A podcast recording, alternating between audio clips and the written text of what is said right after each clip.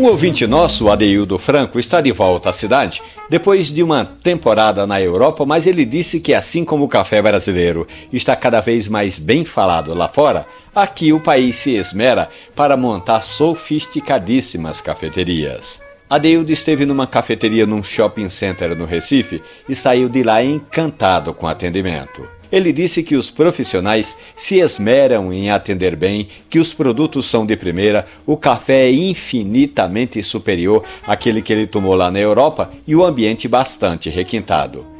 Por esses dias, dirigentes da Confederação Nacional da Agricultura estão fazendo negócios da China, tentando levar o café brasileiro para ser vendido numa terra onde o chá é a bebida predileta de dois terços da população.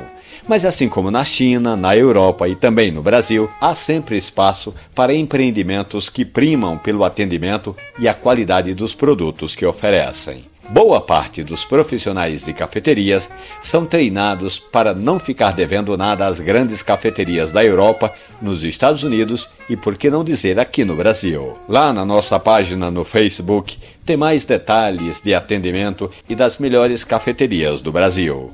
O endereço Café e Conversa. Um abraço e bom café.